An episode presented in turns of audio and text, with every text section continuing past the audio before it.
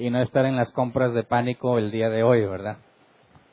Mañana regresan a clases los niños y bueno, el consecuente incremento en el tráfico, quizás muchos vuelven a la rutina, pero bueno, gracias a Dios que tenemos salud, ¿verdad? Y que podemos volver a retomar las cosas que hacíamos. Hoy vamos a seguir nuestro estudio de la seguridad de la salvación. Vamos a ver la parte número 6. El tema se llama perseverancia de los santos y eh, mencioné ciertas cosas el domingo pasado que vamos a ver el día de hoy. El domingo pasado vimos la pregunta de si el pecado imperdonable puede ser cometido por alguien que ha sido regenerado o quizás aún no ha sido regenerado, pero ha sido elegido para salvación. Analizamos lo que era el pecado imperdonable, analizamos las promesas en cuanto a los elegidos para salvación y respondimos que bíblicamente es imposible que una persona que haya sido elegida para salvación cometa el pecado imperdonable. Dijimos que podíamos demostrarlo con una lógica simple, pero aún así vamos a profundizar en lo que eh, el Evangelio de Mateo nos dice en cuanto al pecado imperdonable para dar una respuesta bíblica. Y como quiera dimos una respuesta lógica simple, ¿verdad? Si Dios es omnisciente, es imposible que él, haya elegido para salvación a alguien sin saber que iba a pecar, e iba a cometer el pecado imperdonable. Y al revés, si Dios es omnipotente y eligió a alguien para salvación, ¿por qué no tendría el poder para evitar que cometa ese pecado, verdad? Entonces, era fácil resolverlo, pero necesitamos pasar por la información bíblica. Y ya con eso podemos pasar a investigar lo que sucede en la vida del cristiano mientras lucha por la santificación. Ya hemos hablado de la santidad, hemos visto que es una lucha interna que solo los que han nacido de nuevo tienen. Nadie que no haya sido regenerado tiene esta lucha interna. Es una lucha contra los deseos de nuestra carne, contra lo que queremos hacer en nuestra mente. Pablo decía que nos sometemos a Dios con nuestra mente, pero nuestro cuerpo sigue sujeto a la ley del pecado. Entonces, cuando hablamos de la santidad, también dijimos que era un proceso y que es gradual. Entonces, cuando estuvimos analizando los que fueron o aquellos una vez iluminados, dijimos que eran personas que formaban parte de la iglesia visible, es decir, se congregaban. No habían sido regenerados, pero se congregaban. Eh, aparentaban ser cristianos y un día se van analizamos que no perdieron su salvación, sino que nunca habían sido salvos. Pero ahora vamos a enfocarnos en el proceso de lo que ocurre en nuestra búsqueda de la santidad y cómo podemos hablar de la perseverancia de los santos como algo que nos debe dar seguridad en la salvación. Entonces, para empezar a analizar, ¿les parece si oramos así como estamos? Señor, queremos poner este tiempo en tus manos, que tú tomes eh, el control de todo como siempre lo haces para que no nos desviemos en el estudio de tu palabra. Por favor, Señor, revélanos lo que tienes para nosotros. Permítenos entender cómo es que tú preservas a tus hijos por medio de tu poder, de manera que se cumpla tu palabra, Señor, que aquellos que han sido elegidos terminan siendo, terminarán siendo glorificados. Enséñanos, Padre, y guíanos con tu Espíritu Santo el día de hoy. Es lo que te pedimos en el nombre de Jesús. Amén. Bueno, entonces yo mencioné el domingo pasado problema con dos atributos, pero hoy quiero ver tres atributos más. Si Dios es omnisciente, ¿cómo es que no sabía que iba a pecar el pecado imperdonable uno de sus elegidos? Si Dios es omnisciente, es imposible que eso pase. Si Dios es omnipotente, ¿acaso no impediría a Dios que uno de sus elegidos cometa el pecado imperdonable? Claro, si Él es todopoderoso o omnipotente lo haría. Pero ¿qué me dices de su sabiduría? ¿Qué es la sabiduría? saber cómo, ¿verdad? Si Dios es sabio en todos sus caminos, como dice la Escritura, eso significa que no hay ninguna forma mejor de hacer lo que Él hace. Entonces, si Dios es sabio, ¿acaso no sabría cómo terminar la obra que empezó en sus elegidos? Claro que sabría. Si Dios es inmutable, no cambia, ¿podría Dios arrepentirse de la elección que hizo incondicional? Claro que no. Y si Dios es soberano, ¿acaso Dios no tiene poder, no tiene el control para llevar a cabo sus planes. Entonces, cualquiera que pretenda decir que alguien pierde su salvación, tiene un problema, serio problema, con la propia naturaleza de Dios, ¿verdad? Entonces, siguiendo los atributos divinos que podríamos analizar más, podemos concluir lo que el apóstol Pablo dice claramente en Romanos 8, 31 al 33. Dice, ¿qué diremos frente a esto? Si Dios está de nuestra parte, ¿quién puede estar en contra nuestra? El que no escatimonia a su propio Hijo, sino que lo entregó por todos nosotros, ¿cómo no habrá de darnos generosamente junto con Él todas las cosas? ¿Quién acusará a los que Dios ha escogido? Dios es el que justifica.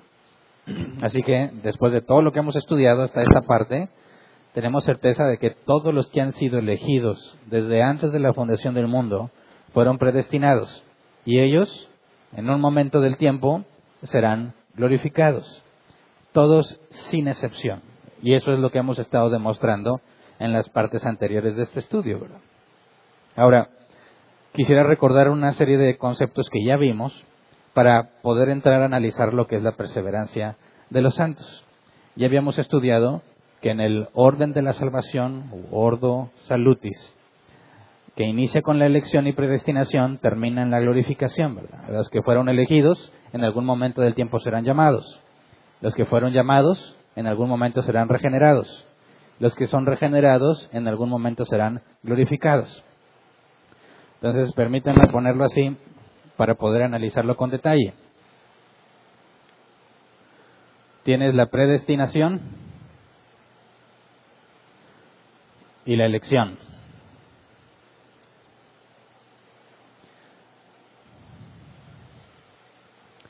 En algún momento del tiempo, esta es la línea del tiempo, sus elegidos serán llamados. En otro momento del tiempo, serán regenerados y en otro momento del tiempo serán glorificados. El tiempo continúa, ¿verdad? Ahora, cuando hablamos de la santidad, estamos hablando de lo que sucede aquí, entre la regeneración y antes de la glorificación, ¿verdad? Hablamos de monergismo y sinergismo, ¿verdad? Monergismo es la obra de uno solo, Sinergismo es la obra de dos o más. Cuando hablamos de la salvación, decimos que Dios eligió y predestinó. Es una obra de Él. Es monergista la elección y la predestinación. El llamado, igualmente. La regeneración, también. La glorificación, también. Pero aquí, en el proceso de santificación, tenemos sinergia. Dios hace algo y nosotros hacemos algo. Dios trabaja en nosotros y nosotros trabajamos en nosotros. Vimos que la santidad podríamos describirla como la mortificación al pecado y la vivificación en el espíritu. Negarnos a las cosas de este mundo, a los placeres de la carne, esa es la mortificación, morir a nosotros mismos y vivir para Cristo, hacer lo que le agrada a Dios. ¿Verdad? El proceso de santificación, como dice Filipenses 2, 12 al 13, dice, así que mis queridos hermanos, como han obedecido siempre, no solo en mi presencia, sino mucho más ahora en mi ausencia, lleven a cabo su salvación con temor y temblor, pues es Dios quien produce en ustedes tanto el querer como el hacer para que se cumpla su buena voluntad. Entonces, vimos incluso que este pasaje algunos tratan de usarlo para demostrar que te puedes perder, cosa que no proviene del pasaje, porque si cuidamos nuestra salvación con temor y temblor, y entendiendo lo que temor y temblor era en el concepto bíblico, con sumo respeto, con reverencia, con toda seriedad, bueno, eso, el hecho de que tú trabajes o te ocupes en tu salvación, como dice la Reina Valera 60, es consecuencia de que Dios ponga el querer como el hacer en ti, ¿verdad? Y aquí está claramente ejemplificado las dos cosas. Para que una persona trabaje y se ocupe en su salvación, es decir, en la santidad que se requiere, sin santidad nadie verá al Señor, para que alguien pueda trabajar en la santificación, requiere que Dios ponga el querer como el hacer. Por consecuencia, es imposible que alguien que no ha sido regenerado sea santo. Nadie podría esforzarse en la santidad a menos que haya sido regenerado. No estoy diciendo que las personas no puedan hacer cosas buenas, claro que la pueden hacer, pero estamos hablando de un proceso que inicia en la regeneración y termina en la glorificación. Cuando hablo de la santificación, este proceso solo lo llevan a cabo los que han nacido de nuevo, los que son de Dios. Ninguno que no haya sido regenerado va a trabajar en la santidad. ¿Verdad? Ahora, si alguien se esfuerza por crecer en santidad, mortificarse y vivificarse, lo hace debido a la obra que Dios hace en él, ¿verdad? Inicia en la regeneración. La vida cristiana desde el punto de vista bíblico empieza aquí, ¿verdad? Nadie es cristiano si no pasa por la regeneración. Es necesario nacer de nuevo, Jesús le dijo a Nicodemo, ¿verdad? Entonces, cuando una persona se esfuerza, porque se requiere sinergia, ¿verdad? Dios hace en mí y yo hago para Dios. Y el proceso de santificación dura toda la vida, eso indica que se requiere luchar desde que naces para Dios, ¿verdad? En la regeneración, desde que naces, porque fuiste regenerado, hasta que mueras. Entonces, imagínate el caso de una persona que recién nació de nuevo, acaba de ser regenerada. Hay tanto que no sabe, hay tanto que no entiende, hay tanto que no ha vivido, hay muchísimas cosas por experimentar, pero tiene la certeza de que ya no es la persona que era antes, sabe que ha nacido de nuevo, ¿verdad? Tiene un sentir, no sé cómo expresarlo, no sé si te acuerdes cuando naciste de nuevo, no sé si te diste cuenta. Los que, los que saben detectar el momento en que nacieron de nuevo, quizás estén de acuerdo conmigo en describir que se sienten más ligeros. No sé, en el mundo llevamos cargas muy pesadas, se vuelve muy difícil, arrastramos con muchos errores, muchos problemas, muchas angustias, muchos complejos, muchas culpas. Cuando entiendes el Evangelio y te humillas ante Jesús, hay algo que te libera. Te sientes como si volaras. Tienes una vida nueva completamente. Sabes que fuiste totalmente perdonado, ¿verdad? de alguna forma pensamos en que ya llegué, ya la hice, pero no te das cuenta que es solo el principio del caminar cristiano. Entonces, um, cuando empiezas a caminar, te vas a dar cuenta que a pesar de que ya sabes que no eres el mismo, no entiendes bien quién eres, ¿verdad? Eres una nueva criatura la cual desconoces totalmente. Empiezas a cometer errores pensando que como eres cristiano ya no debes de pecar. Y al principio te esfuerzas y hay un cambio muy radical. Una cosa, son cosas que Dios te quitó totalmente y hay otras cosas que empiezan a desaparecer. Pero vas a encontrarte el momento en que vuelves a pecar. Y empiezas a preguntarte, ¿no se supone que si ya soy cristiano no debería hacer esto? Y empiezas a tener dudas.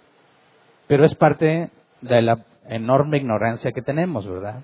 Porque no hemos leído quizás nada en la Biblia y si lo habías leído antes, pues ni lo entendías.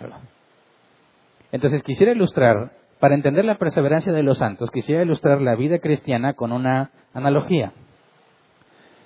Por ejemplo, ¿quién de aquí no sabe andar en patines? Levante la mano, por favor. Ah, son muchos. y pensé que casi no iba a haber nadie, ¿verdad? Los que aprendieron a patinar, los que sí saben, ¿quiénes aprendieron antes de los 10 años? Levante su mano. Ok. ¿Quiénes aprendieron después de los 20 años? ¿Nadie? Aquí hay uno y con orgullo, ¿verdad? Bueno, quisiera ilustrar esto de la vida cristiana con este ejemplo de aprender a patinar. En un caso particular que yo viví, yo aprendí a patinar alrededor de los 16, 17 años. Yo sé que hay una edad en la que debes aprender esas cosas, ¿verdad?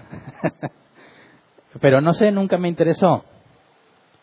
Pero eh, estaba en la preparatoria, me acuerdo bien, le comenté a, mamá y mamá me consiguió un buen par de patines, ¿verdad? En línea, no tan retro de esos dos y dos, en línea, ¿verdad? Los consiguió usados a muy buen precio, ¿verdad? El problema es que eran como tres o cuatro números mayor que mi pie, ¿verdad? Entonces me quedaban casi como esquís. Por más que los apretaba, pues el pie siempre bailaba, así que tuve que meterle periódico y muchas cosas para que me quedaran, porque yo quería aprender a patinar. De hecho, cuando me entregaron los patines, antes de eso, cuando les platiqué, lo primero que me dijeron mis papás es, cuando les dije, quiero aprender a patinar, me dijeron, ya estás muy grande. No por la edad, sino porque a mayor peso y altura, la caída duele mucho más, ¿verdad? Por eso hay una edad recomendable en la que los niños deben aprender con caídas y todo eso, porque están tan chiquitos, tan ligeritos que se caen y no pasa nada, ¿verdad? Pero si quieres poner a una persona ya alta, ya con peso, en un par de patines, el más mínimo sentón le va a hacer mucho más daño, ¿verdad? Entonces, el problema era mi estatura y mi peso. Como quiera mamá, me consiguió un par de patines. El día que me los entregó, ese mismo día me los probé y les metí todo el relleno necesario para que pudiera usarlos. Y ese mismo día decidí salir a poner eh, a prueba mis patines. ¿Vamos a cambiar el micro?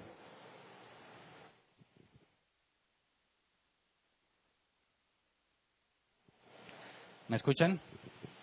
¿Se oye? Sí, gracias. Ese mismo día quise poner a prueba mis patines, ¿verdad? Me fui a la calle. Claro, como todas las mamás, me dijo, estás loco, ahorita no, hace mucho sol, te vas a caer, te van a atropellar porque yo quería ponerme a patinar ahí en la calle, ¿verdad? Pero me acuerdo muy bien que papá, en lugar de decirme algo, corrió por su cámara de video. Entonces me dijo, bueno, no vas, me dijo mamá, no vas a patinar a menos que tengas casco. Yo no tenía casco. Pero una de mis hermanas pequeñas, yo soy el mayor de cuatro hijos. Soy yo, luego sigue mi hermano y luego dos hermanas. Una de las dos más pequeñas tenía un casco para aprender a andar en bicicleta de la Barbie. ¿Por qué te ríes? es el único casco que estaba a la disposición. Entonces, bueno, no me quedaba muy bien, pero me quedó. Me lo puse. Mi, casco rosa que decía Barbie en letras blancas grandes en un costado y mis patines que me quedan ridículamente grandes, pero yo estaba decidido a aprender a patinar. Y ya te imaginarás, has visto a alguien que apenas está aprendiendo, no que sea un niño, que sea alguien ya más grande, porque de los 16, 17 años ahorita no he subido mucho de estatura, estoy prácticamente el mismo tamaño. ¿Has visto cómo se comportan los que están aprendiendo, que ya están grandes? Te da risa nada más de verlos. No por el dolor que les va a causar caer, sino por cómo se ven. Dices, oye, ya estás bien grande y estás tratando de aprender. Bueno, así fue como quedó registrada mi primer espaldazo en los patines. Todo quedó en cámara. De hecho, hay que buscar esos cassettes. Pero bueno, duele, pero yo tenía el firme propósito de aprender a patinar. Entonces me caí duro, fuerte y dije, bueno, por hoy es suficiente. Quedó registrado en video. Al día siguiente me vuelvo a poner los patines y vuelvo a intentarlo.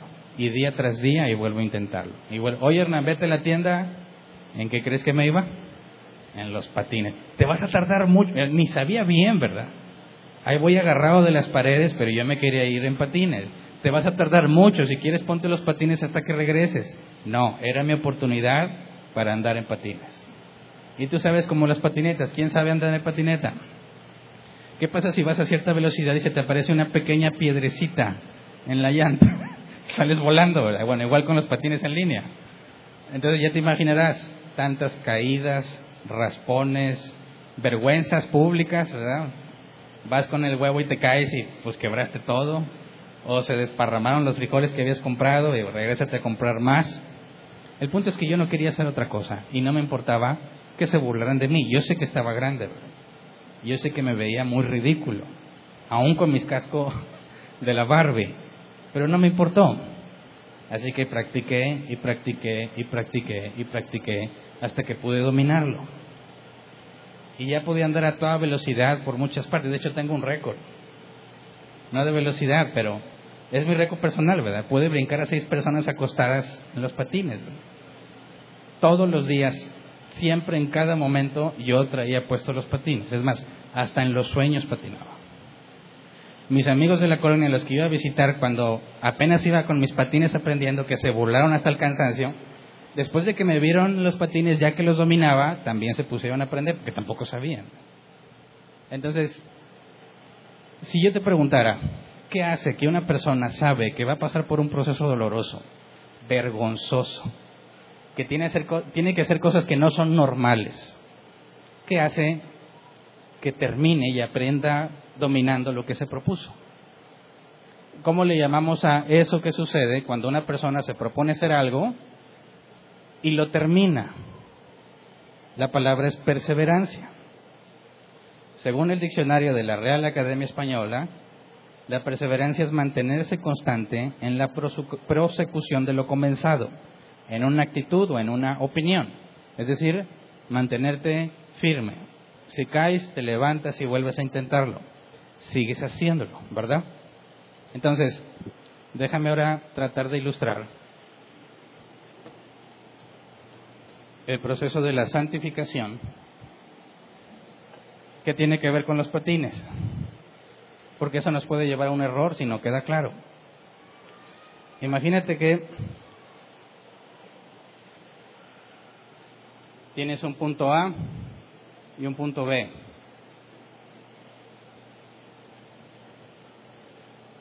Aquí ya sabes patinar, aquí no sabes.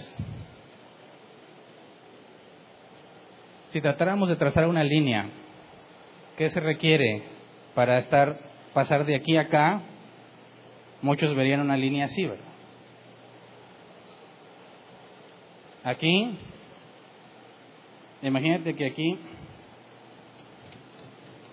hay muchos días.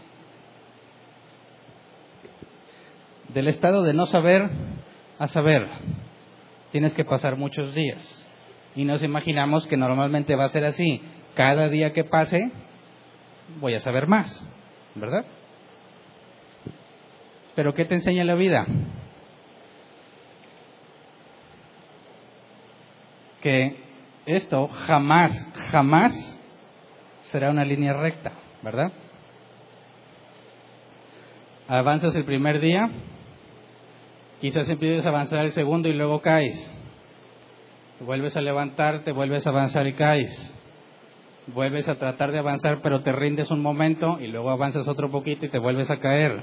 Pero esta vez la caída fue grave. Dices, ya nunca más voy a patinar.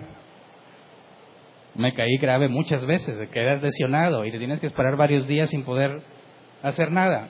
Dices, ya no voy a patinar, pero después, cuando ya te sientes bien y repuesto, dices, otra vez, otra vez. No avanzas y luego avanzas y no avanzas hasta que llegas. ¿Verdad? Prácticamente todo sucede de esa manera. Entonces, ¿a qué le llamamos perseverancia? De estar aquí, acá, poder llegar de aquí, acá, tuve que perseverar en cada vez que dejé de avanzar, en cada vez que caí, tuve que levantarme y continuar, ¿verdad? Ahora, fíjate bien, cuando hablamos de la perseverancia de los santos, ¿a qué nos referimos? Al proceso de santificación. Si yo cambio esto, estas palabras de aquí y de acá, y le pongo así, aquí es la regeneración, y aquí es la glorificación.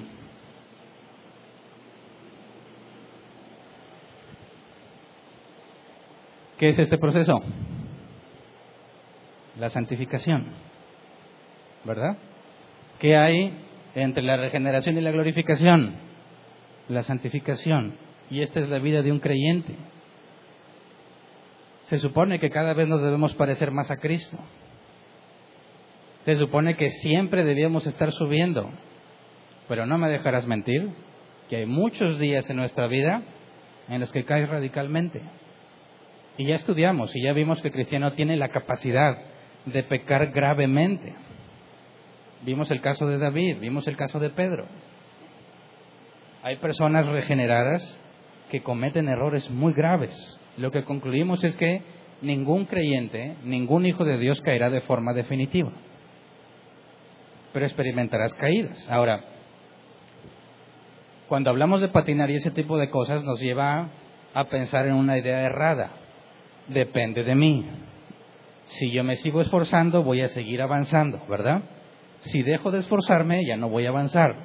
Ya atacamos esas ideas cuando nos preguntamos si la salvación se pierde.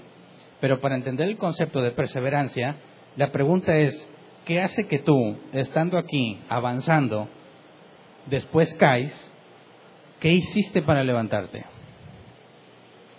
¿Qué hiciste para decidir continuar? ¿Qué hiciste cuando te diste cuenta que no es lo que tú pensabas y que tienes que dejar cosas que realmente te gustaban si es que quieres avanzar? ¿Qué hizo que dejaras esas cosas atrás? Cuando hablamos de la perseverancia de los santos, no podemos cometer el error de pensar que tú te esforzaste y que por eso lo lograste. Porque lo que vimos en Filipenses 2, vamos Filipenses 2, 2 12 al 13, dice así que, mis queridos hermanos, como han obedecido siempre, no solo en mi presencia, sino mucho más ahora en mi ausencia, lleven a cabo su salvación, su salvación, perdón, con temor y temblor, pues Dios es quien produce en ustedes tanto el querer como el hacer para que se cumpla su buena voluntad. Así que, si hablamos de la vida cristiana, en estos momentos, en estos puntos, y en estos en los que subes, no puedes eliminar a Dios de ahí. ¿Qué se requiere para que tú puedas entender algo de la Escritura? Que el Espíritu te lo revele. Si tú te propusieras avanzar en el conocimiento de Dios, no puedes hacerlo sin el Espíritu Santo. ¿Verdad? ¿Qué hace que tú tengas ganas de seguir esforzándote y de seguir echándole todas las pilas, como decimos en México? El Espíritu Santo que está contigo. Bueno, ¿y qué pasa cuando caes? ¿Qué hace que te levantas? Es ahí donde tenemos que entender el poder de Dios a favor de los que ha elegido. Entonces, cuando algunos hablan de la perseverancia de los santos y tratan de visualizar esta parte, algunos llegan a la errónea conclusión de que se van a salvar si te esfuerzas lo suficiente. El problema es qué pasa cuando no te esforzaste. ¿Alguna vez en tu vida llegó un punto en el que te rendiste, sí o no? Yo espero que sí, para que hayas aprendido lo que la perseverancia es. Cuando llega un punto en el que te rindes, ¿qué pasa? ¿Qué va a hacer Dios? Antes de responderlo, tenemos que entender cuál es el poder de Dios o cómo vemos en la Escritura el poder de Dios para preservar a sus santos. Por eso algunos, en lugar de hablar de la perseverancia de los santos, hablan de la preservación de los santos tratan de eliminar el conflicto. Hablar de perseverancia te lleva a pensar a que tú perseveras. Hablar de ser preservado elimina la idea de que tú hiciste algo, sino más bien transmite la idea de que alguien te guardó. Entonces, teológicamente hablando, hablar de la perseverancia tiene que ver con la preservación, porque para que un cristiano persevere, Dios tuvo que preservarlo. Entonces, no son mutuamente excluyentes. Es decir, si yo hablo de la perseverancia de los santos, hablo como la consecuencia de la preservación de Dios. Y eso es lo que hay que ver en la escritura. Entonces leímos. Dios pone el querer como el hacer. Ok, pero vamos a Judas 1, bueno, el único capítulo, Judas 24, 25. Dice, el único Dios, nuestro Salvador, que puede guardarlos para que no caigan y establecerlos sin tacha y con gran alegría ante su gloriosa presencia, sea la gloria, la majestad, el dominio y la autoridad por medio de Jesucristo nuestro Señor, antes de todos los siglos, ahora y para siempre. Amén. ¿Qué dice Judas? Que Dios es quien puede guardarlos para que no caigan. Ahora, sabemos que hay caídas. Esta caída de la que habla Judas es caída definitiva. Dios tiene poder para guardarte de manera que no caigas definitivamente. Eso ya lo comprobamos incluso con otros pasajes. Pero vamos a ver cómo lo dice Pedro en 1 de Pedro 1, 3 al 5. Dice, alabado sea Dios, Padre de nuestro Señor Jesucristo, por su gran misericordia nos ha hecho nacer de nuevo mediante la resurrección de Jesucristo, para que tengamos una esperanza viva y recibamos una herencia indestructible, incontaminada e inmarchitable. Tal herencia está reservada en el cielo para ustedes, a quienes el poder de Dios protege mediante la fe hasta que llegue la salvación que se ha de revelar en los últimos tiempos. Pedro dice, a quienes el poder de Dios protege hasta que llegue la salvación, mediante la fe, ¿verdad? que es la salvación. Entonces, lo que dice la Escritura es que de aquí, acá, estás protegido, pero aquí no te ves protegido. Es decir, me protege Dios, ¿por qué me pasa lo que me pasa? Ah, es que esa protección no significa que no te va a pasar nada. La protección de la cual habla la Escritura es que no vas a caer en forma definitiva, pero sí vas a caer. Filipenses 1, 4 al 6.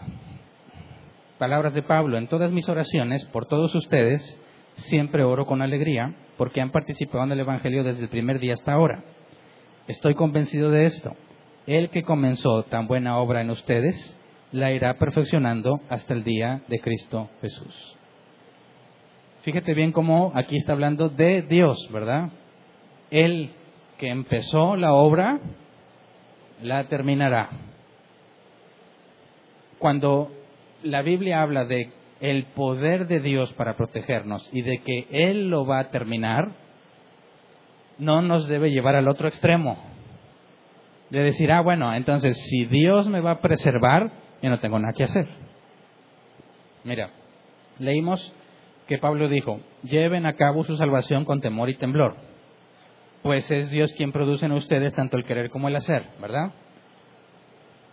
Tú vas a perseverar, vas a hacer lo que te corresponde, vas a seguir esforzándote, porque Dios pone el querer como el hacer. No es que tú estés solo, es que el esfuerzo que haces por avanzar es consecuencia de lo que Dios ha hecho en ti. Sin embargo, algunos llegan a la conclusión opuesta. Dicen, si es Dios quien produce el querer como el hacer en mí, entonces no tengo por qué ocuparme en mi salvación. ¿Verdad? De esto se nos ha acusado muchas veces. Cuando hablamos de la seguridad de la salvación, siempre dicen, ah, entonces la gente ya no va a querer vivir en santidad, que al cabo que no se va a perder. La conclusión inversa. Cuida tu salvación con temor y temblor porque Dios pone el querer como el hacer. Dicen ellos, no, si Dios pone el querer como el hacer, entonces ya no tengo por qué cuidar mi salvación. Y eso es opuesto a la escritura. Y no es lo que estamos enseñando. Lo que estamos diciendo es que un hijo de Dios va a perseverar si Dios le ha dado su Espíritu Santo. En la regeneración, su Espíritu Santo viene a nosotros. Nos guía a todo lo bueno ¿verdad? En todo este proceso nunca estamos solos. Nunca nos enfrentamos nosotros solos a cada una de estas situaciones. Y ya no estoy hablando de patinar, estoy hablando de la vida cristiana. Cada situación que enfrentamos, cada fracaso, cada acierto, el Espíritu de Dios estuvo con nosotros. Nunca nos dejó. Cuando hacemos lo correcto, pensamos que lo hicimos nosotros. Cuando hacemos lo incorrecto, algunos tratan de excusarse diciendo, bueno, Dios ya lo había ordenado. Dios ya sabía que iba a pasar. Dices, no, no, no, estás totalmente invertido. Lo bueno que tú haces no puede provenir de ti, proviene del Espíritu de Dios en ti. Y lo malo que hiciste, ese sí viene de ti. ¿Verdad? Entonces, Juan 8, 31 al 32. Fíjate las palabras de Jesús a todos los que lo seguían. Jesús se dirigió entonces a los judíos que habían creído en él y les dijo, si se mantienen fieles a mis enseñanzas, serán realmente mis discípulos y conocerán la verdad y la verdad los hará libres. Aquí hay una condición. Si entonces, si te mantienes fiel a mis enseñanzas, entonces eres mi discípulo. El hecho de que el poder de Dios esté obrando en ti para que hagas las cosas, no significa que tú no haces nada, porque tú debes permanecer fiel en lo que se te encomendó. Ahora, definitivamente va a haber situaciones difíciles en las que serás tropezadero o tú vas a tropezar, pero debes de mantenerte, volver a intentarlo. Si la perseverancia es la consecuencia del Espíritu Santo en nosotros, todos los hijos de Dios van a ser personas que perseveran, porque todos los hijos de Dios van a ser preservados. Y el perseverar, el ir creciendo aquí, implica que cada vez tienes más santidad, cada vez has dejado más cosas muertas de la carne y cada vez vives más en el Espíritu. Primero de Juan 2, 3 al 6 dice, ¿cómo sabemos si hemos llegado a conocer a Dios? Si obedecemos sus mandamientos. El que afirma lo conozco, pero no obedece sus mandamientos es un mentiroso y no tiene la verdad. En cambio, el amor de Dios se manifiesta plenamente en la vida del que obedece su palabra. De este modo sabemos que estamos unidos a Él. El que afirma que permanece en Él debe vivir como Él vivió. Entonces, la perseverancia tiene que ver con una responsabilidad tuya, un trabajo tuyo, un esfuerzo tuyo, que resulta como consecuencia de lo que Dios ha hecho en ti. No estamos diciendo que tú puedes descansar en el sentido, como dicen algunos cristianos, dicen, tú pon todo en las manos de Dios. ¿Lo has oído? Y algunos pues se lo toman demasiado literal, ¿verdad? Porque aunque en algunas situaciones eso es válido, por ejemplo, cuando estás muy angustiado por el futuro, cosas que tú no puedes cambiar, dices, bueno, voy a poner esto en las manos de Dios, como decir, yo sé que yo no lo puedo controlar, pero Dios controla todas las cosas, así que pase lo que pase, voy a confiar en Él. Es una situación válida para decir que lo pones en manos de Dios. Pero imagínate que no tienes trabajo. Y dices, bueno, pues voy a poner esto en manos de Dios y mejor te sientas a ver la tele todo el día. Esa no es una situación donde debes dejar esas cosas en manos de Dios, porque ahí sí hay responsabilidad tuya. No vas a encontrar trabajo si no buscas trabajo, ¿verdad? Entonces se comete este error, tratar de dejarle cosas a Dios que no le corresponden solo a Dios, sino que también nos corresponde a nosotros. Porque tampoco puedes decir que si tú buscas trabajo vas a encontrar el mejor trabajo solo porque lo buscaste o porque tienes muy buenas credenciales. No, hay un factor divino también en eso. Que hayas ido al lugar correcto en el momento correcto. Que hayas dicho lo correcto cuando se te entrevistó. Que hayas tenido una serie de sucesos anteriores que te han dado la experiencia para que puedas estar en ese trabajo. Claro que hay un factor divino, pero también hay un factor humano, lo que tú tienes que hacer. Entonces aclaro que cuando hablamos del poder de Dios que obra en sus hijos, no exime la responsabilidad de sus hijos. Por eso la santidad, la santificación es sinergia, las dos cosas. Ahora, cuando estamos en estos puntos bajos, y de hecho aquí traté de hacerme de unas líneas rectas, porque te vas a dar cuenta que hay días en los que no avanzas.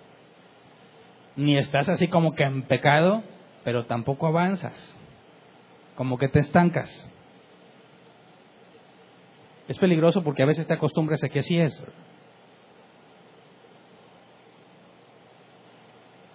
Pero cuando después de un periodo de estancamiento te das cuenta que las cosas empiezan a empeorar, porque te falta sabiduría, te falta conocimiento, y eso hace que empieces a tomar decisiones incorrectas. Fíjate bien, las cosas en las que vamos avanzando en la vida y Dios nos va enseñando tienen una razón de ser. No se te puede enseñar algo que aún no vas a enfrentar. Vas enfrentando cosas que te enseñan cosas y Dios te permite entender más cosas de la Biblia. Debido a eso que enfrentaste, ahora tienes la capacidad de entender más cosas. Dios te da un poco más. Eso te lleva a otro tipo de problemas, a otro tipo de decisiones. Si te equivocas, aprendes y eso te abre la mente un poco más a que entiendas otras cosas de la Biblia. ¿Me explico? Es decir, si alguien se pone a leer la Biblia ahorita y la lee completa y pasan dos años y la vuelve a leer, si es un hijo de Dios, y ha pasado por distintas situaciones, te, aseguro, te apuesto lo que quieras, a que va a entender cosas que no había entendido la vez pasada. Y algunas veces pensamos, bueno, es que Dios no te las quiso mostrar.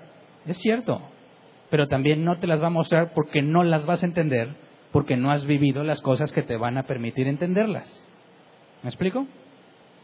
Hay una unión muy marcada entre las experiencias que vivimos y nuestra capacidad de comprender lo que dice la palabra de Dios. Cuando eres joven, yo todavía estoy joven, más joven que yo, los jóvenes tenemos un problema. Si tú acumulas conocimiento, llegas a pensar que eso es lo único que necesitabas para saber cómo hacer las cosas hemos llegado a una conclusión errónea de que conocimiento es igual a sabiduría.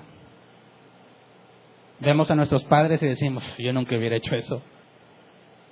Vemos a personas adultas cometiendo errores y decimos, no puede ser como hace eso. es la ignorancia. Porque no ven lo simple que es. ¿Quién antes de tener hijos no tenía ya la clave para tener a los mejores hijos del mundo? No sé si alguna vez pensaste, el día que yo tenga hijos, yo no voy a hacer esto, ni esto, ni esto. Yo voy a hacer esto, esto y esto. Yo estaba seguro de todo lo que iba a hacer con mis hijos hasta que los tuve. Y la teoría es muy simple de lo que debes hacer con tus hijos. Se chifla, castígalo. ¿Verdad? Se porta bien, dale un premio. Está triste, alégralo. Se cree mucho, humíllalo. ¿Qué, qué complicado puede ser eso? Yo veía a los demás, cómo batallan con los niños, o sea, batallan porque quieren, por ignorantes. Bueno, hasta que tienes a los tuyos. Y te das cuenta, yo tengo tres, y ni siquiera puedes aplicar lo mismo con los tres, porque cada uno es diferente. Y aunque tú trates de explicarle lo mismo a los tres, cada quien te entendió una cosa, porque no tienen la misma edad, porque no tienen la misma personalidad, porque no han vivido las mismas cosas entonces empiezas a tener sabiduría. Dices, ah, estos padres ignorantes, dices, no, el ignorante era yo. Porque aunque sé que se supone lo que debes hacer, no sabía cómo hacerlo. Ahora, en los cristianos pasa algo similar. Empezamos a tener conocimiento y pensamos, ¿por qué estos bárbaros se caen aquí? Yo nunca me hubiera tropezado con eso. Los fariseos le dijeron algo a Jesús, también similar.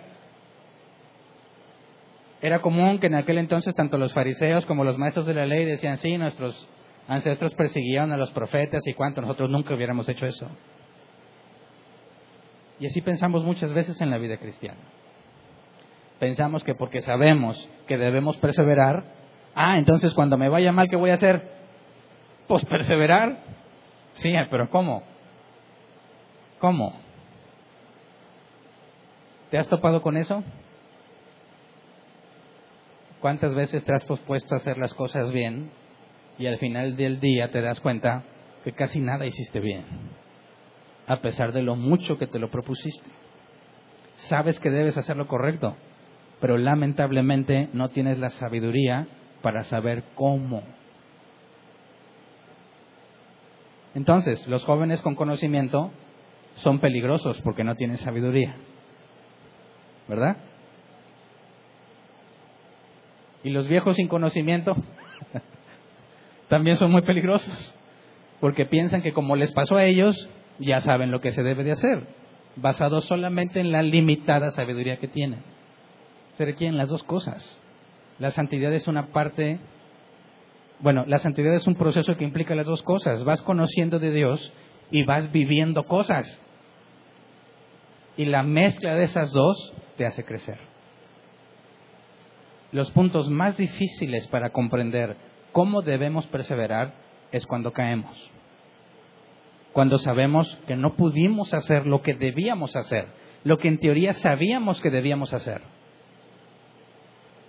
¿Cómo comprendemos la perseverancia, el poder de Dios que nos guarda cuando caímos? Lo primero que hay que entender es que aún en la caída, aún antes de que cayeras, ese mismo poder que estuvo contigo cuando te sentías bien, estuvo contigo cuando caíste. Mira, vamos a 1 de Corintios 10:13. Dice, ustedes no han sufrido ninguna tentación que no sea común al género humano, pero Dios es fiel y no permitirá que ustedes sean tentados más allá de lo que pueden aguantar más bien, cuando llegue la tentación, Él les dará también una salida a fin de que puedan resistir. Y aquí hay información muy valiosa. Número uno, ninguna tentación, ninguna tentación es imposible de soportar por un humano. Todos tenemos la capacidad natural de hacer lo bueno. No hay ser humano que no pueda resistirse a robar, tiene una posibilidad. El problema no es si la tiene o no, el problema es que no quiere tomarla. ¿Me explico? Dice, no han sufrido ninguna tentación que no sea común al género humano. Es decir, ninguno de nosotros ha sido puesto a una tentación que un humano no resista. creyente o no creyente, regenerado o no regenerado. Todo ser humano tiene la capacidad de decirle no al mal. El problema es que no quieres. Dice, pero Dios es fiel y no permitirá que ustedes sean tentados más allá de lo que pueden aguantar. Dice, oye, no me acabas de decir que todas las tentaciones son propias del género humano, no hay problema. Y luego dice, pero Dios no te permitirá que seas tentado más allá de lo que puedes aguantar. Eso ha llevado a algunos a pensar, incluyéndome a mí hace tiempo, que no importa qué tan dura sea la tentación, siempre voy a poder. Siempre voy a poder decir no. ¿Por qué? Porque dice que Él dará también una salida a fin de que puedan resistir. Fíjate bien, tienes el conocimiento. Cuando seas tentado, Dios te va a dar una salida. Así que no caigas. Simple, ¿no? Cuando estoy siendo tentado, ¿qué debo de hacer? Buscar la salida. ¿Dónde está mi salida? ¿Dónde está mi salida? Y cuando la encuentre, ya no peco. ¿Verdad? Porque aquí dice, no permitirá que sean tentados más allá de lo que pueden aguantar. Entonces simplemente la teoría te dice, di no y se acabó, ¿verdad? Como hace poco leí que decían, ¿te quieren robar? Diles no, porque la ley prohíbe que te roben. ¿Cómo ves? Fíjate bien, ¿quieren robarte? Diles no, como Dora el zorro. No, es ilegal, no está permitido por la ley que me robes. ¿Eso funciona? Tendrías que tener un ladrón muy honesto. Que diga, no sabía. No funciona. Los cristianos piensan en una idea muy similar. Cuando llegue la tentación, dile no. Porque Dios me ha dado una salida. Dios no me va a dar una tentación que no pueda aguantar. Bueno, eso es conocimiento sin sabiduría, ¿verdad? Porque la tentación consiste en proponerte hacer algo que tú amas hacer. Y lo amas mucho. Y te deleita mucho. Decirle no a la tentación es decirte no a ti mismo. Y eso es lo más complicado que puedes hacer. Porque todo tu ser te dice, sí quiero. Eso lo necesito ya. Y tú te recuerdas, no, esto me va a perjudicar. Y todo tu ser te dice, ¿en qué? ¿En qué me va a perjudicar? No pasa nada. Nadie ve. Dice la escritura, no se permitirá que ustedes sean tentados más allá de lo que pueden aguantar. ¿A qué se refiere? ¿Cuántos de nosotros no hemos cedido ante la tentación porque no aguantaste? Todos. ¿De qué habla este pasaje? no de cualquier tentación. Leamos el contexto, 1 Corintios 10, 1 al 6. ¿De qué está hablando Pablo antes de decirnos esto? Dice, no quiero que desconozcan, hermanos, que nuestros antepasados estuvieron todos bajo la nube y que todos atravesaron el mar. Todos ellos fueron bautizados en la nube y en el mar para unirse a Moisés. Todos también comieron el mismo alimento espiritual y tomaron la misma bebida espiritual, pues bebían de la roca espiritual que los acompañaba y la roca era Cristo. Sin embargo, la mayoría de ellos no agradaron a Dios y sus cuerpos quedaron tendidos en el desierto. Todo esto sucedió para servirnos de ejemplo, a fin de que no nos apasionemos por lo malo como lo hicieron ellos. Y luego versículo 11 al 13, todo eso le sucedió para servir de ejemplo y quedó escrito para advertencia nuestra, pues a nosotros nos ha llegado el fin de los tiempos. Por lo tanto, si alguno piensa estar firme, tenga cuidado de no caer. Y luego el versículo que habíamos leído, ustedes no han sufrido ninguna tentación que no sea común al género humano, pero Dios es fiel y no permitirá que ustedes sean tentados más allá de lo que pueden aguantar. ¿De qué nos está hablando según el contexto? ¿De cualquier tentación? No. Está hablándonos de la forma en que estos, a pesar de ver todos los milagros, a pesar de tener, ser guiados por Cristo, que es la roca, no agradaron a Dios. Cayeron. Pero ¿qué dice Pablo de los hijos de Dios? A ustedes no les dará una tentación que no puedan aguantar. Está hablando de una caída definitiva, no de cualquier tentación. Dios los va a guardar, porque aun cuando eres tentado, está bajo control esa tentación, de manera que tenías una salida. Así que el que no soporta la tentación y peca, no es víctima, es culpable, porque despreció la salida que Dios le dio. ¿Me explico? Entonces, somos tentados, fracasamos, estaba la salida y no la tomaste. ¿Qué pasa? Es cuando estás aquí, cuando caíste. Dios estuvo contigo ahí. Te dio la opción y la despreciaste. Pecaste. ¿Dónde está el poder de Dios ahí? Dice primera de Juan 1, 8 al 10. Si afirmamos que no tenemos pecado, nos engañamos a nosotros mismos y no tenemos la verdad. Si confesamos nuestros pecados, Dios, que es fiel y justo, nos los perdonará y nos limpiará de toda maldad. Si afirmamos que no hemos pecado, lo hacemos pasar por mentiroso y su palabra no habita en nosotros. ¿Dónde está el poder de Dios después de que pecamos? En que Él dice, confiésalo y te perdono. Confiésalo y te limpio. ¿Verdad? Bueno, ¿cuántas veces has pecado y no lo confiesas? Fíjate bien, no lo confiesas porque planeas seguir haciéndolo. Nadie de aquí puede decir que no hace eso. Todos. Bueno, entonces, ¿qué pasa después de eso? Eso ya no nada más fue, no quise tomar la salida, es, sé que estoy mal y lo voy a seguir haciendo. No voy a confesar mi pecado. Voy a tratar de disimular, voy a hacer como que nadie ve, nadie se va a dar cuenta. Yo voy a seguir mi vida normal, pero a Dios no lo puedes engañar eso ya es una infidelidad.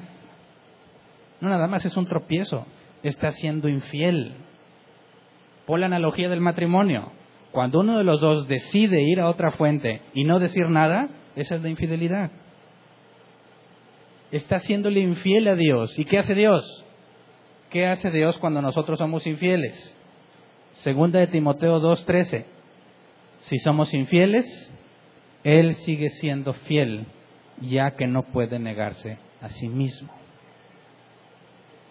Fíjate bien, es en estos puntos cuando pensamos que ya no debiéramos seguir, porque no valemos la pena, porque no somos lo que deberíamos ser, porque yo ya debería estar haciendo muchas más cosas de las que hago, yo ya no debería estar cometiendo estos errores que estoy cometiendo, no vale la pena seguir. Pero Dios, dice la Escritura, a pesar de que somos infieles, Él permanece fiel porque no puede negarse a sí mismo. ¿Y cómo se aplica eso? ¿Cómo lo ves en la práctica? Vamos a Hebreos 12, 5 al 13. Y ya han olvidado por completo las palabras de aliento que como a hijos se les dirigen. Hijo mío, no tomes a la ligera la disciplina del Señor, ni te desanimes cuando te reprenda, porque el Señor disciplina a los que ama y azota a todo el que recibe como hijo. Lo que soportan es para su disciplina, pues Dios los está tratando como a hijos. ¿Qué hijo hay a quien el Padre no disciplina? Si a ustedes se les deja sin la disciplina que todos reciben, entonces son bastardos y no hijos legítimos. Después de todo, aunque nuestros padres humanos nos disciplinaban, los respetábamos. ¿No hemos de someternos con mayor razón al Padre de los Espíritus para que vivamos? En efecto, nuestros padres nos disciplinaban por un breve tiempo como mejor les parecía pero Dios lo hace para nuestro bien, a fin de que participemos de su santidad. Ciertamente, ninguna disciplina en el momento de recibirla parece agradable, sino más bien penosa. Sin embargo, después produce una cosecha de justicia y paz para quienes han sido entrenados por ella.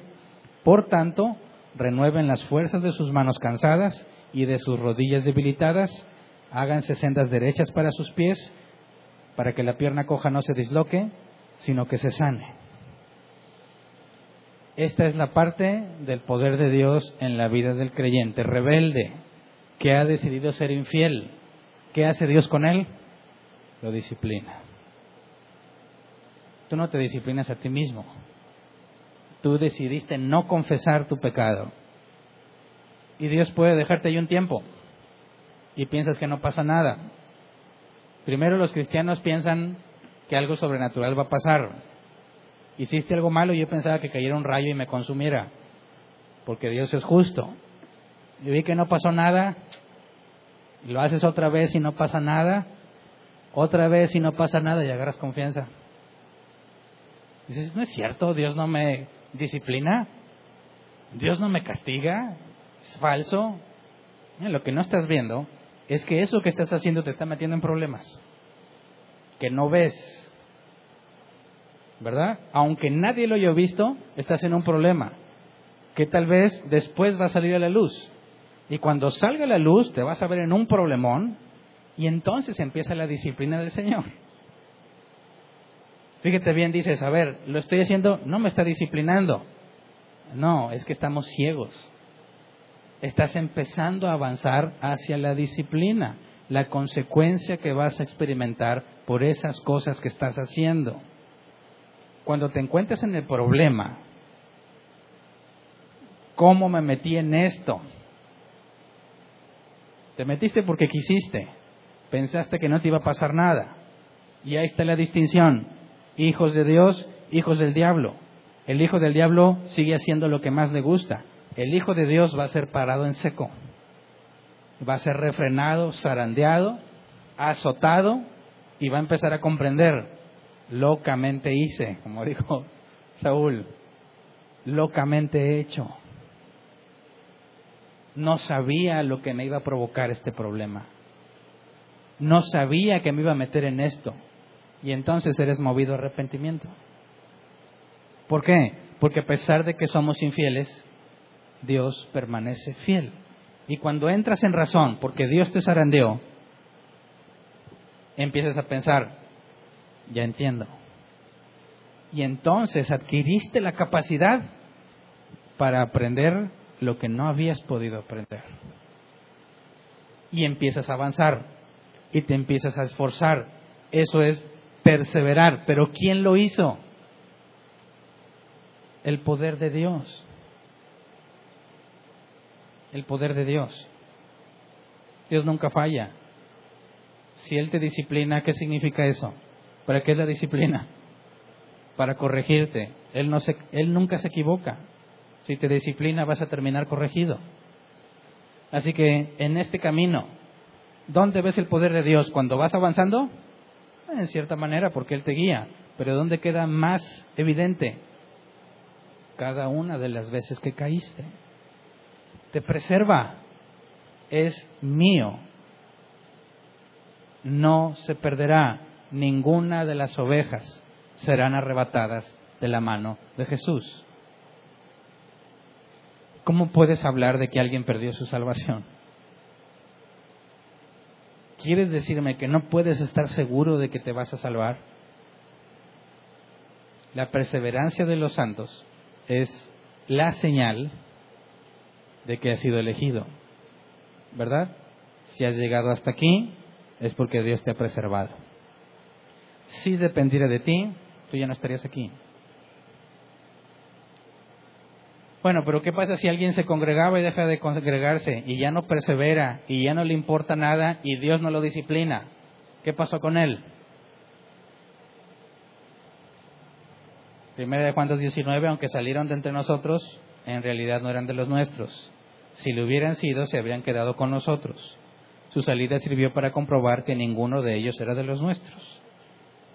Pero albergamos la esperanza de que quizás en el futuro Dios lo corrija entonces tendríamos que decir, bueno, entonces sí era ante la evidencia de arrepentimiento, pero si no, todo parece indicar que no lo es. Entonces, hablar de la perseverancia es hablar del poder de Dios. Hablar del amor que nos tiene al grado de disciplinarlos. ¿Quién de aquí no ha sido disciplinado?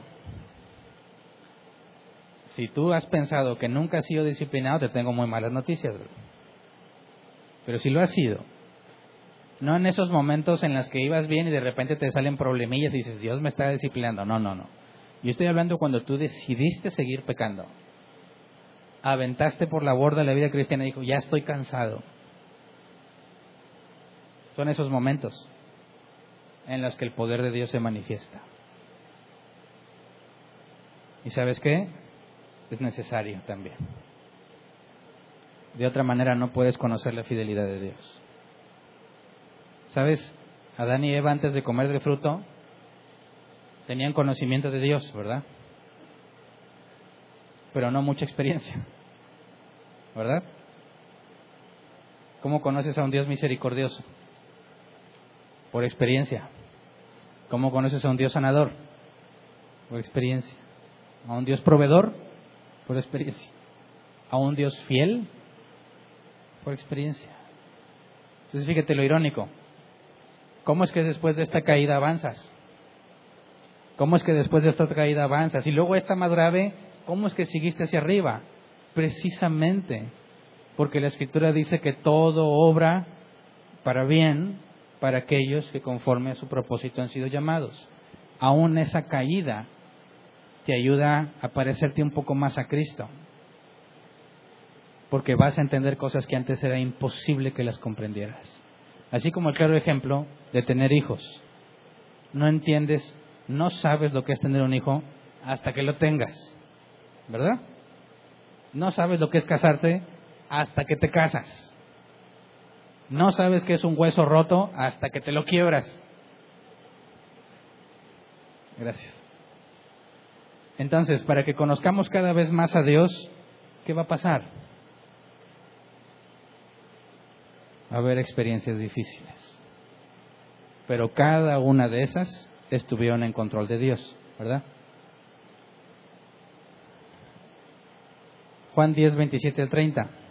Mis ovejas oyen mi voz, yo las conozco y ellas me siguen. Aquí está hablando ya de sinergia. Jesús el pastor que les habla y ellas que lo siguen. Yo les doy vida eterna y nunca perecerán, ni nadie podrá arrebatármelas de la mano. Mi Padre que me las ha dado es más grande que todos, y de la mano del Padre nadie las puede arrebatar el Padre y yo somos uno. Entonces, si estás en las manos de Jesús porque eres su oveja, vas a perseverar. Porque Él te guarda y Él te protege. Si tú estás dispuesto a pensar que no hay razones válidas para sentirte seguro de tu salvación, tienes que desechar al Dios de la Biblia. ¿Verdad? Porque el Dios de la Biblia, aunque tú no seas fiel, él permanece fiel porque no puede negarse a sí mismo. Por sí mismo le juró a Abraham, ¿verdad? Que en su descendencia serían benditas todas las naciones de la tierra. Por sí mismo, por amor a sí mismo, por la grandeza de su nombre, nos eligió. Y la obra que empezó, la terminará. Entonces,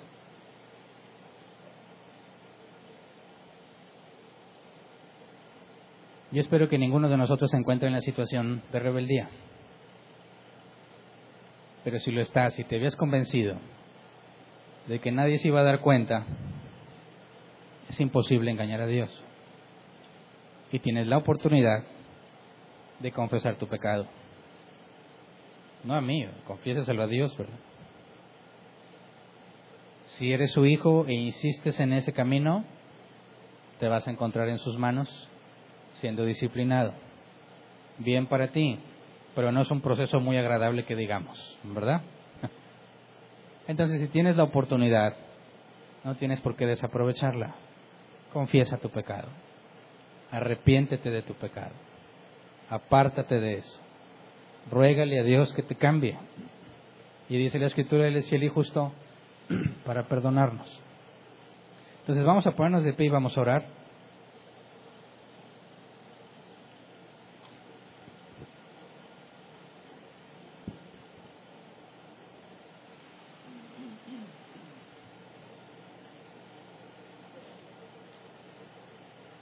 La esperanza para el afligido es Jesús.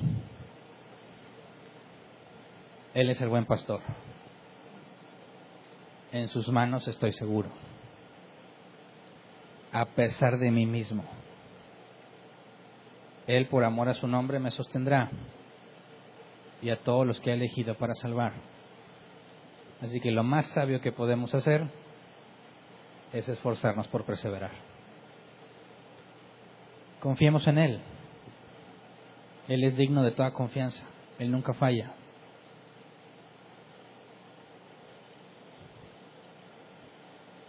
Pidámosle a Dios que nos dé la capacidad para morir a nosotros mismos. Ahí está todo el problema, en ti y en mí.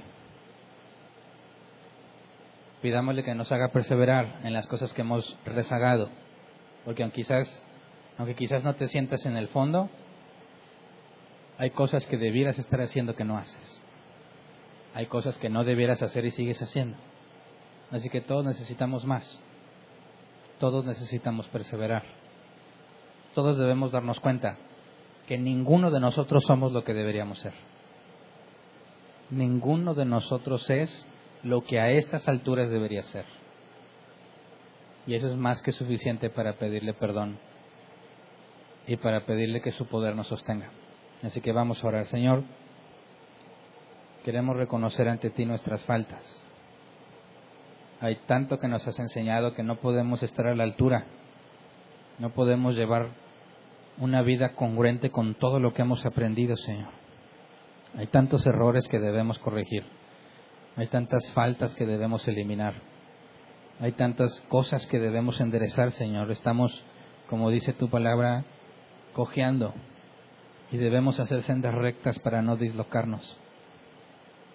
Enséñanos, Padre, a tomar medidas drásticas con nosotros mismos, a no tolerarnos las cosas que nos toleramos, a poder ver desde tu perspectiva las cosas que tenemos que hacer confiando en que tú nos darás tanto el conocimiento como la sabiduría por medio de las experiencias. Cada cosa que nos pase, Señor, aunque a veces no es nada agradable, enséñanos a verla como algo que tú permitiste para hacernos entender, para abrir un poco más nuestras mentes, para permitirnos ver la perspectiva de otros que antes no veíamos. Enséñanos, Señora, como dice tu palabra, contar de tal forma nuestros días que traigamos al corazón sabiduría. No queremos que los días pasen en vano para nosotros. Queremos avanzar. Muéstranos, Señor, como le dijiste a Pablo, que cuando es débil, tu, poder se perfecciona en su debilidad. Nos reconocemos débiles, Señor. Tenemos muchas áreas débiles que sabemos que no deberíamos tenerlas. Muchos, como dice tu palabra, debiendo ser ya maestros aún, tenemos áreas donde somos como niños, áreas que no hemos dominado, áreas que hemos dejado de intentar y cosas en las cuales nos rendimos y dejamos de buscarlas. Perdónanos lo confesamos, Padre. Sabemos que nada se oculta de tu vista, así que confesamos, ¿no? que estamos conscientes de que no somos lo que debiéramos ser. Estamos conscientes que no sabemos todo lo que deberíamos saber. Estamos conscientes de que en muchas ocasiones hemos sido cobardes al no querer enfrentar las cosas que sabemos que debemos enfrentar. Enséñenos a ver que a pesar de todos nuestros errores, tú permaneces fiel. Tú permaneces en control de nuestras vidas, Señor, y a pesar de lo difícil, de las cosas que hemos vivido, todo eso de alguna manera, dice tu palabra, que no podemos ver quizás ahora, obra para nuestro bien. Enséñanos, Padre. Abre nuestro entendimiento. Rompe nuestro corazón si es necesario. Quebrántanos completamente para que podamos ver para que podamos decir como Job dijo, de oídas te había oído, pero ahora mis ojos te ven. Enséñanos a confiar en ti. Danos la fuerza para seguir adelante. Danos la capacidad, Señor, con tu poder, para que sigamos perseverando, creciendo juntos hasta llegar a la estatura del varón perfecto como lo has prometido, Señor. Gracias, porque es por ti que aguardamos y albergamos la esperanza de que un día te veremos cara a cara, tal cual eres. Un día, Señor, podremos hablar contigo, frente a frente, viéndote a los ojos, para darte las gracias por todo lo que has hecho por nosotros. Gracias de nuevo, Señor, por lo que has hecho y por lo que harás. Amén. Pueden sentarse. Pasemos a la sesión de preguntas. Si alguien tiene una pregunta, levante su mano, y le llevan el micrófono. Tenemos 15 minutos para responder. Si nos queda tiempo, respondemos preguntas en línea si las hay. ¿Alguien tiene una pregunta?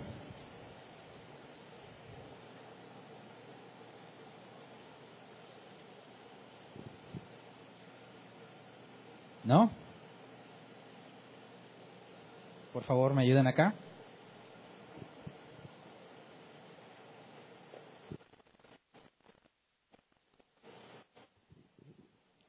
Sí, buenos días. Estaba dejando ver si alguien preguntaba primero, pastor, pero nadie quiso.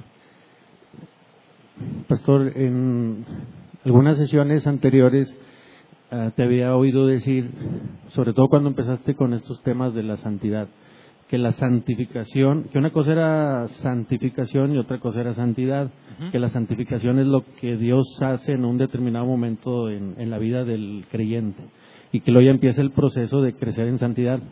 Pero el día de hoy te escuché mencionar como la santidad como un proceso, eh, es cuestión de solo de cómo lo dices, ¿verdad? No es que no es que te desdigas de lo que dijiste el otro día, o sea. Santidad es la consecuencia de que Dios te haya santificado. Pero viendo en esta perspectiva, en el tiempo, de aquí a acá Dios te está santificando, ¿verdad? Porque es gradual. Entonces, en este momento tú eres santo porque eres puesto aparte. En ese sentido, tú ya eres santo. Pero hablamos de llegar a la glorificación pareciéndonos cada vez más a Jesús.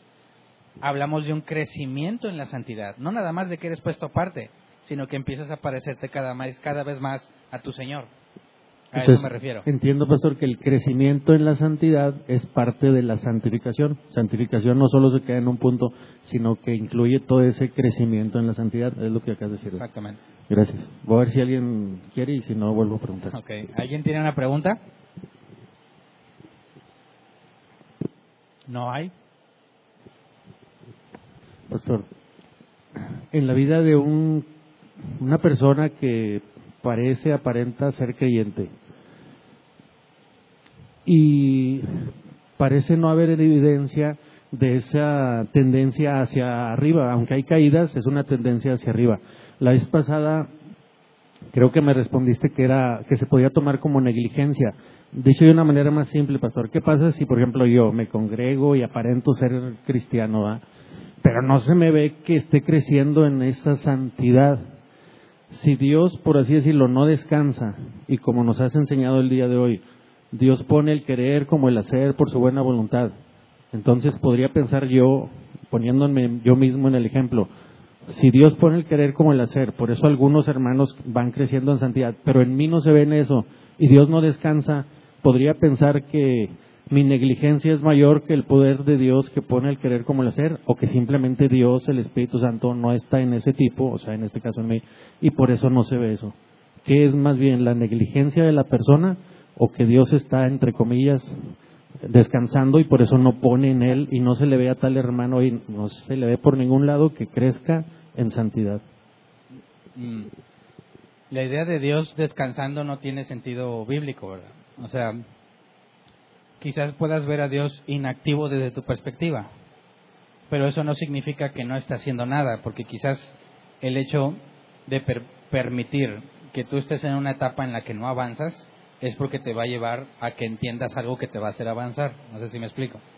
En el caso de Pedro, Jesús le dijo, los han pedido para randeros como a trigo. Sabemos que después de eso Jesús le dice una vez vuelto, eh, confirma a tus hermanos.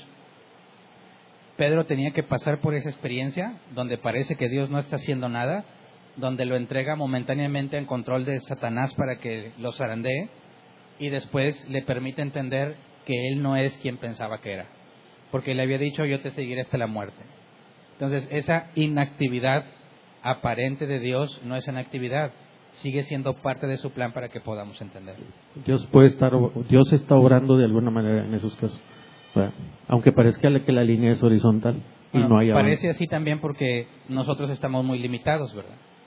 Pero desde la perspectiva divina, Dios no falla, no se equivoca, aunque aparentemente no estamos avanzando, estamos en el proceso que nos lleva a comprender aún más, de hacer un error, una falta, un, un accidente, una tragedia. Muchísimas cosas Dios puede usarlas para hacerte entender cosas que antes no entendías. ¿Me explico? Gracias. ¿Alguien más? No, ¿en línea?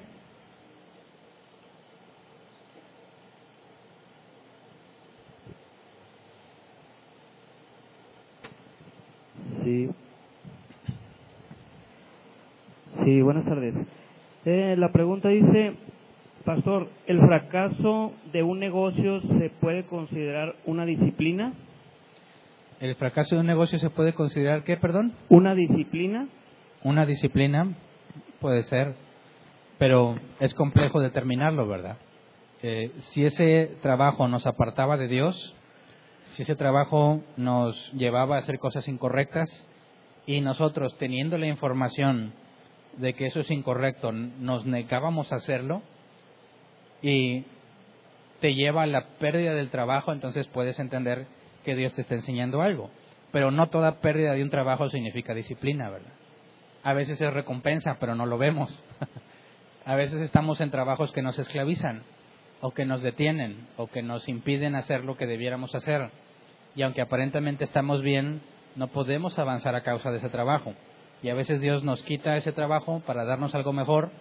Pensábamos que era disciplina, pero no, resulta que era una recompensa, ¿verdad? Una bendición. Entonces hay que analizar con cuidado las circunstancias para poder llegar a una conclusión de lo que, si es una disciplina o no el haber dejado un trabajo o, que te sacaran de un trabajo. Sí, es todo, gracias. Muy bien, entonces si ya no hay más preguntas, ¿ah, sí hay otra? Todavía hay tiempo.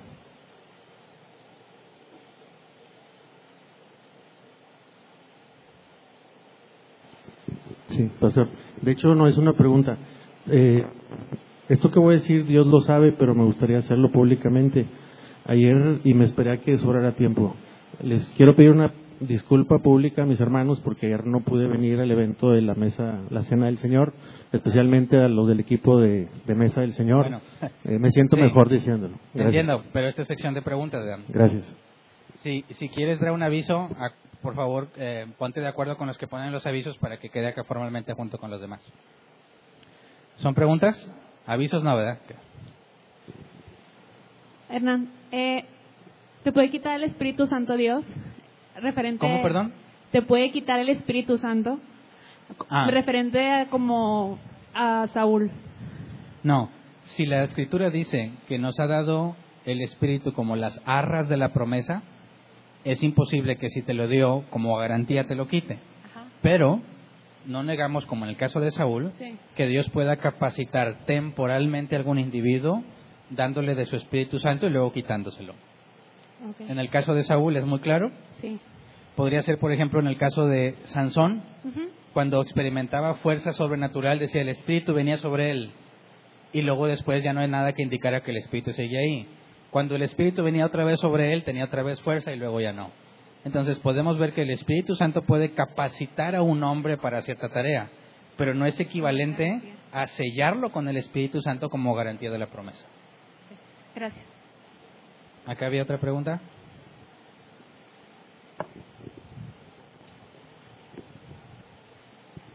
Bueno, entonces la preservación. No. Bueno, la preservación de los santos es cuando tienes el Espíritu Santo, siempre. Pero ¿qué pasa cuando una persona dice ella que cambió y hubo un cambio visible, pero cayó y cayó por años, años y no se puede levantar todavía? No va a la iglesia, o sea, ella tiene el anhelo de ir, pero no va, no, no hace, no, no, no, no está el querer en ella, quiere, pero no va. Entonces, ¿Cómo identificas una persona que tiene el Espíritu Santo, que está caída, porque no sabemos por cuánto tiempo también va a estar caída, ¿verdad? ¿Cómo identificas eso? No podemos saber em, con certeza el fin de esa persona, ¿verdad?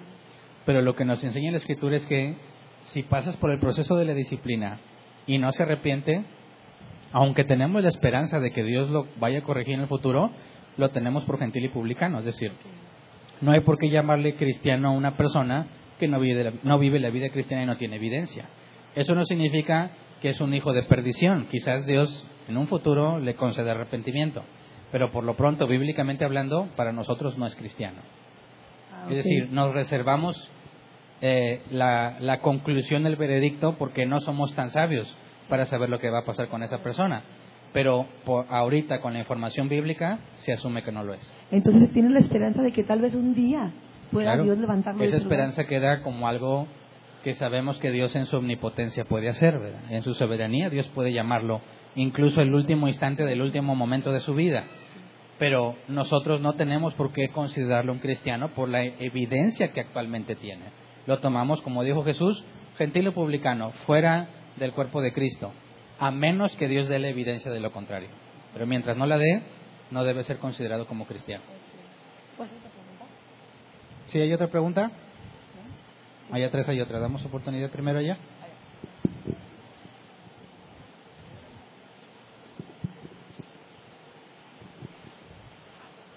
Hernán, este, yo tengo una, tengo una pregunta. Sí.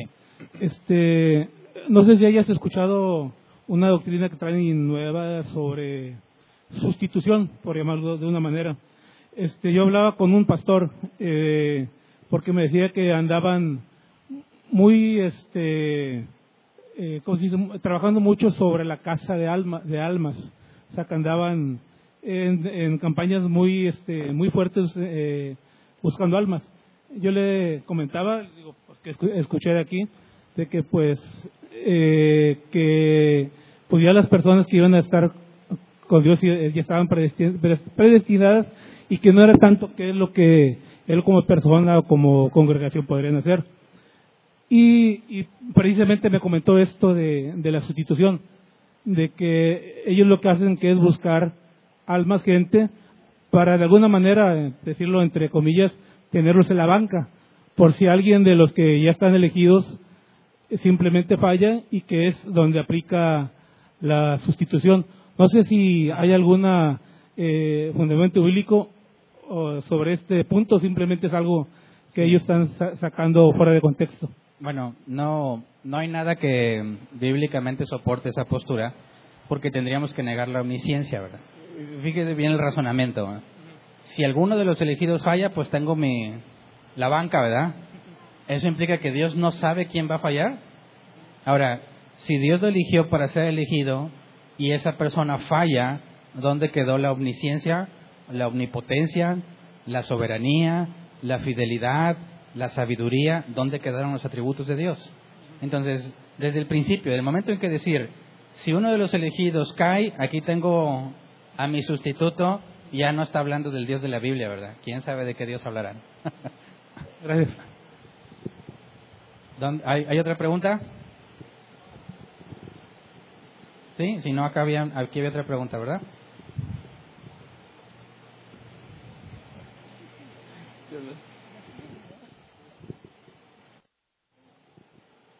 Ya no, bueno. ¿Alguien más? Todavía quedan dos minutos. Tengo una pregunta en línea. Ah, sí. Dice, ¿existe el caso que Dios no nos discipline y aún así estemos haciendo las cosas bien para con Él? La disciplina es porque estás haciendo algo mal, ¿verdad? Obviamente ninguno somos perfectos, pero la disciplina tiene que ver con un proceso de regresarte a la senda correcta. Entonces, hay errores humanos eh, incluso en la vida del creyente, que no necesariamente meritan un proceso disciplinario inmediato.